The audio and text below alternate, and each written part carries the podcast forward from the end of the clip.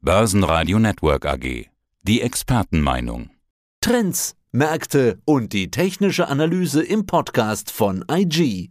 IG.com. Ja, guten Tag, meine Damen und Herren. Mein Name ist Christian Henk. Ich bin Senior Market Analyst bei IG Europe in Frankfurt. Aus dem Studio des Börsenradio meldet sich Andi Groß. Ich grüße dich ganz herzlich. Ja, Christian, die FED wie erwartet oder vielleicht sollte ich sagen wie erhofft, hat eine Zinspause eingelegt. Vielleicht ist es ja nur eine Sommerpause wie bei Moncherie. Schau doch mal bitte für uns hinter diese reine Zinsentscheidung. Was bedeutet das genau? Was hat äh, Paul gesagt? Was hat er gemeint? Womit rechnest du? Naja, im Grunde muss man eigentlich ja eher sagen, Zinspause, ja, aber was kommt jetzt? Ja, wie schon gesagt, es ist im Grunde allgemein erwartet worden, dass die US-Notenbank jetzt nichts macht. Aber Jerome Powell wäre nicht Jerome Powell, natürlich nicht noch die ein oder andere prekäre Äußerung auf Lager hätte. Naja, und die war, dass ja, sich die Federal Reserve doch noch weitere Zinsschritte vorstellen kann. Also wenn ich mir das mal, ich habe mir das aufgeschrieben, im März dieses Jahres war die Prognose des Leitzinses für das Jahr 2023 lag bei 5,1 Prozent. Jetzt liegt diese Prognose seitens der Fed bei 5,6 Prozent. Das heißt wiederum, die Fed, Jerome Powell, stellt im Grunde noch zwei weitere Zinsschritte in Aussicht. Und ja, in der Tat muss man davon ausgehen, dass auf der nächsten Sitzung, das hat jetzt wahrscheinlich weniger mit Moncherie zu tun, das ist noch Ende Juli am 26. genau, da gehen die Marktteilnehmer in den Vereinigten Staaten nochmals von einem Zinsschritt von 25 Basispunkten auf 5,25 bis 5,5 Prozent aus. Dann aber bis zur letzten Sitzung in diesem Jahr. Traditionell ist das immer so kurz vor Weihnachten, nämlich am 13. Dezember. Da rechnen doch die Anleger von einem gleichbleibenden Zinsniveau aus. Das heißt also, die FED stellt zwei Zinsschritte in Aussicht. Die Marktteilnehmer, die Börsianer gehen erstmal von einem Zinsschritt aus. Ja, was hat äh, Jerome Powell im Grunde eigentlich gesagt? Ein Tag vorher eine schöne, gute Überraschung. Die Inflation, die ist von 4,9 auf 4 Prozent gesunken. Das heißt, wir sind in den Vereinigten Staaten schon mal auf dem richtigen Weg. Allerdings natürlich liegen wir hier doch deutlich über dem eigentlichen Zielwert von zwei Prozent. Es bleibt also noch einiges zu tun und natürlich auch Jerome Powell und die Fed sagt auch, die Inflation, die hohe Inflation, die bleibt uns noch eine Zeit lang erhalten. Ja, das heißt, die FED sagt, okay, 2023 gehen wir von 5,6 Prozent aus. Das hatte ja schon erwähnt. Für 2024, da könnte es schon zur ersten Zinssenkung gehen. Da sagt die Notenbank, da gehen wir im Mittel, im Median von 4,6 Prozent aus, was den Leitzins angeht, und 2025 von 3,4 Prozent. So, das heißt also, wir werden irgendwann dann auch die ersten Zinssenkungen sehen. Aber in diesem Jahr bleibt die Situation halt noch so ein bisschen durchwachsen. Die Inflation ist im Fokus, bleibt im Fokus. Das heißt, die Inflationsbekämpfung, das steht bei der FED, man muss sagen, an oberster Stelle. Natürlich geht auch die Fed davon aus, dass wir trotzdem auch in den Vereinigten Staaten einen leichten Rückgang der Konjunktur des Wachstums vielleicht auch äh, sehen werden. Hier reiten sich natürlich die Experten. Sehen wir eine Rezession oder sehen wir keine Rezession?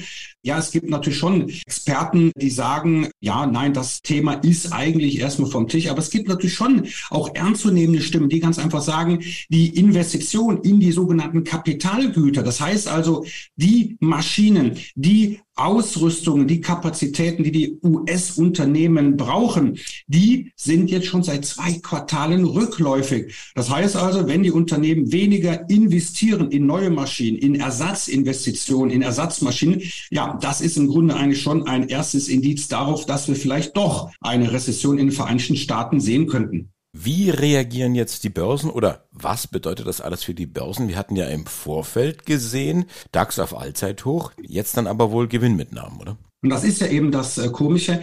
Die Märkte sind gelassen. Ja, das, wir haben ja gestern ein neues Allzeithoch gesehen, was jetzt gerade mal fünf Punkte über dem vorherigen von, von Mai lag. Nichtsdestotrotz auch die Wall Street, die amerikanischen Indizes, die doch über Monate hinweg eine Underperformance also gezeigt haben, also sich schlechter entwickelt haben gegenüber den europäischen Pendants, ja, die haben aufgeholt. Und natürlich auch die Aussicht auf eine Zinspause, vielleicht sogar irgendwann jetzt im kommenden Jahr auf die erste Zinssenkung, hat natürlich eine Aktiengattung besonders geprägt und angeschoben, die Technologieaktien. Ja, also bislang in den letzten Wochen, Monaten Gewinner ist natürlich der Nasdaq 100. Wir sehen das aber auch in Europa, die europäischen Technologieaktien. Hier nehme ich immer als Benchmark den Stock 600 Technology. Auch klare Outperformance. Allerdings sieht man heute natürlich erste Gewinnmitnahmen. Wenn ich mir das jetzt gerade mal so auf dem Tableau unserer IG Handelsplattform anschaue, der DAX gerade mal so ein halbes Prozent im Minus. Vorbörslich äh, wird auch der Nasdaq in Minus starten. Das sind natürlich jetzt erstmal Gewinnmitnahmen, weil ganz einfach die Anleger erstmal abwarten, kommt es jetzt noch zu zwei Zinsschritten oder nicht? Und natürlich Hauptaugenmerk bleibt gerichtet auf die Inflation, die ja doch weiter zurückgeht. Aber das gleiche Problem, ich nehme an, darüber werden wir auch gleich noch reden, ist natürlich die Inflation in Europa. Wir reden ja jetzt hier nicht von einer regionalen Inflation, sondern von einer weltweiten. Aber die Märkte, um auf den Punkt zu kommen, die verhalten sich recht gelassen. Und naja, das hat auch darin gemündet, dass der DAX neues Allzeithoch gesehen hat, aber auch Nasdaq und S&P doch deutlich Boden gut gemacht haben. Stichwort Zinserhöhung, da wird es ja heute eine geben am Donnerstag. Der Markt erwartet ja bei der EZB ein Zinsschrittchen, 25 Basispunkte. Es gibt ja da auch Nachholbedarf. Auf alle Fälle. Und das ist ja, was man immer so als Kritik sagen muss. Christine Lagarde von der EZB hat ganz einfach gegenüber ihrem Amtskollegen in den Vereinigten Staaten, das ist Jerome Powell, ganz einfach die ersten Anzeichen vor einiger Zeit schlichtweg verschlafen. Ja, das heißt, die EZB hat die ersten Anzeichen, dass die Inflation anzieht, höchstwahrscheinlich nicht so ganz ernst genommen. Folge ist, die Amerikaner hatten sehr viel früher schon die Zinswende eingeleitet. Und da hinkt jetzt die Europäische Zentralbank hinterher. In Europa haben wir ja im Mai eine Inflation noch immer von über sechs Prozent gehabt. Und auch Christine Lagarde sagte auch, die Inflation wird für das gesamte Jahr 2023 zwischen vier und sechs Prozent pendeln. Hier haben wir auch einen Zielwert, was angesteuert wird. Ne? Das heißt, auch hier gilt natürlich die Preisstabilität als wichtigste Aufgabe der EZB. Ja, und da sagen wir ganz einfach auch, der Zielwert ist zwei Prozent. Und da sind wir natürlich auch sehr weit entfernt. Ja, und letztendlich werden wir jetzt natürlich auch abwarten müssen, was macht natürlich Christine Lagarde. Ja, gut, 25 Basispunkte auf vier Prozent Leitzins. Das ist im Grunde heute schon mehr oder weniger eingepreist. Aber letztendlich muss man davon ausgehen, dass die Europäische Zentralbank im Gegensatz zur US-Notenbank Fed doch wahrscheinlich auch noch weiter die Zinsen erhöhen wird. Und das ist jetzt natürlich das Komische.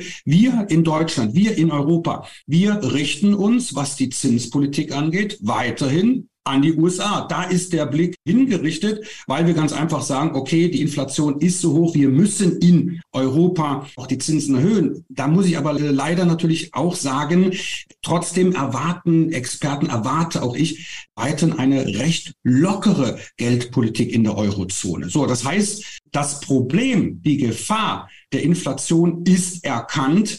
Ja, aber letztendlich, äh, wenn man natürlich jetzt hier über 20 Volkswirtschaften in der Eurozone zu berücksichtigen hat und vor allem auch natürlich Volkswirtschaften wie in Spanien, wie in Italien und in anderen südlichen EU-Staaten, wo auch die Inflation sehr hoch ist, zuletzt in Spanien wieder gestiegen, aber auch vor allem die Staatsverschuldung. Da hat natürlich Christine Lagarde, muss hier einen Spagat machen zwischen Inflation und natürlich den Zinserhöhungen, die nicht zu drastisch ausfallen dürften, weil gerade die Staaten, die genannten, Italien, Spanien etc., die hätten natürlich bei einer drastischen Zinserhöhungsrallye, wie wir das in den Vereinigten Staaten gesehen haben, enorme fiskalpolitische Probleme. Was sich jetzt zunächst tun und was wir auch in den letzten Tagen gesehen haben beim Vergleich Zinsniveau Amerika, Zinsniveau Europa, dass das dem Euro gut tut. Wir haben kräftig zugelegt. Man könnte es fast schon von der 1,10 träumen. Ja, davon äh, kann man jetzt erstmal ausgehen, weil im Vergleich natürlich der US-Dollar jetzt aktuell so ein bisschen zur Schwäche neigt. Das heißt also, die Anleger, die Experten an den Währungsmärkten, die gehen jetzt doch letztendlich davon aus, dass wir vielleicht doch eher eine moderate Zinspolitik in den Vereinigten Staaten sehen könnten. Der Dollar fällt und wie gesagt, im Umkehrschluss steigt der Euro und da kann man sagen, wir haben eine Erholungsrallye. Ja, das heißt, hier könnten wir doch in der Tat in Richtung 1,10 gehen. Im Umkehrschluss muss man natürlich aber auch dann sagen, dass gerade die Aussicht, dass wir vielleicht noch mal eine Zinserhöhung oder zwei Zinsschritte in den USA sehen könnten, das hat natürlich insbesondere dem Goldpreis so ein bisschen einen Strich durch die Rechnung gemacht, weil wie wir ja wissen, Gold wirft keine Zinsen ab und Gold und die Edelmetalle leiden halt darunter, wenn die Zinsen in den USA halt steigen. Versuchen wir doch ein kurzes Fazit zu ziehen. Wird so ganz langsam der Sieg über die Inflation gefeiert oder ist das noch weit zu früh? Ich meine, es ist noch viel zu früh. Das heißt, äh, nicht nur Jerome Powell, auch Christine Lagarde, beide haben ja gesagt, die Inflation, das wird uns noch lange verfolgen. Das heißt, hier reden wir nicht von Wochen, Monaten, hier reden wir eher von Jahren. Und das muss man natürlich auch an den Kapitalmärkten berücksichtigen. Natürlich, klar, irgendwann sind die Anleger, was das Thema angeht, dann geimpft. Und dann kann man auch wirklich sagen, dann ist das auch eingepreist. Und wie wir das ja auch gesehen haben beim Schuldenstreit, ne, als dann letztendlich endlich die Einigung kam, da dachten auch viele, okay, wenn es zu einer Einigung kommt, das ist in den Kursen drin. Nein, das, die Einigung hat nochmal die Aktienmärkte beflügelt. Aber letztendlich das Thema Inflation, das Thema Zinspolitik wird uns noch bis über das Jahr 2024 noch verfolgen. Christian Henke von IG, ich danke dir sehr herzlich für dieses Interview. Sehr gerne. Soweit der Podcast von IG. Analysen, die Märkte, Charts und Webinare unter IG.com. Börsenradio Network AG. Das Börsenradio für Broker.